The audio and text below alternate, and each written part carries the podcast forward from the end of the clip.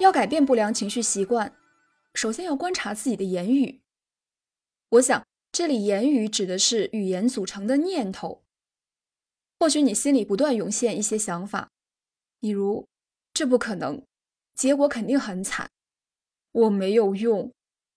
如果这成为习惯，强大的影响力会左右思考和情绪。所以，我们要尽量用正面言语，还有慎用否定句。有负面情绪习惯的人通常会使用否定句，想表达会很顺利，却说不会发生不好的事；想说明天一定是好天气，却说明天天气不会不好。但大脑喜欢单纯的逻辑，很容易误解这种表达方式。有种催眠的精神治疗，医生用暗示让病人深信不疑。想戒烟的人。医生暗示你会戒烟，而不说你不会再抽烟，因为大脑只集中注意句子的一部分，很可能会误解为你会吸烟。经常担心恐惧的人，总是安慰自己不会发生不幸的事，但大脑一听到不幸的事，立刻被刺激，更加焦虑。所以仔细思考对自己说的话。这会决定你的情绪。尽量避免否定句，而使用正面、充满希望的言辞。例如，会很顺利，做得好，我会很开心。另外，极端词语也要避免，例如，绝对不行，非解决不可，完了完了。大脑会因为“绝对”“完了”这类词变得紧张。如果还是忍不住用消极词语，就对自己说：“够了。”像这样喝令阻止。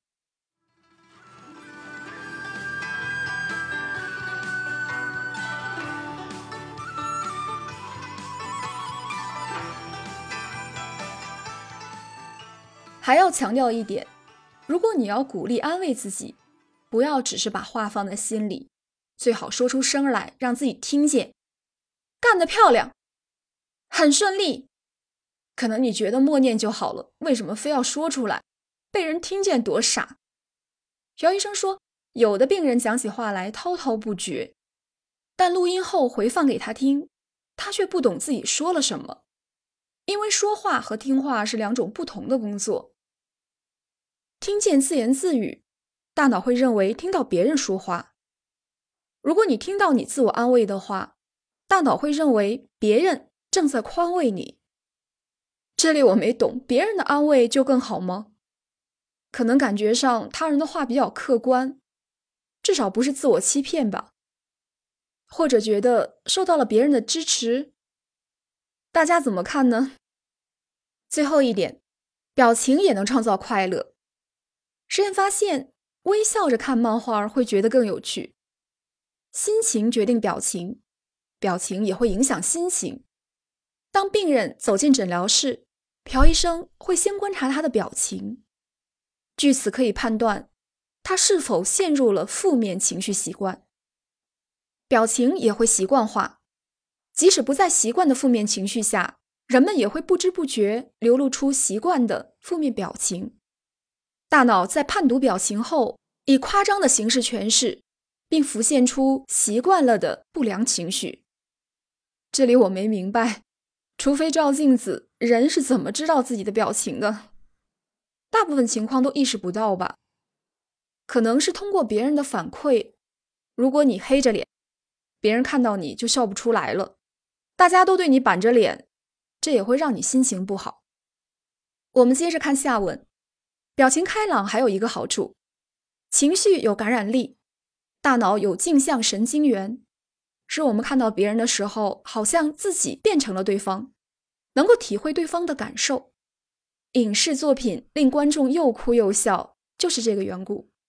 所以，我们不自觉的想接近快乐的人，在他们身边会觉得心情好。如果我们是这样的人，自然受欢迎，会有幸福感，那我们的表情就更加愉快了。所以，最好每天照镜子，观察自己的表情。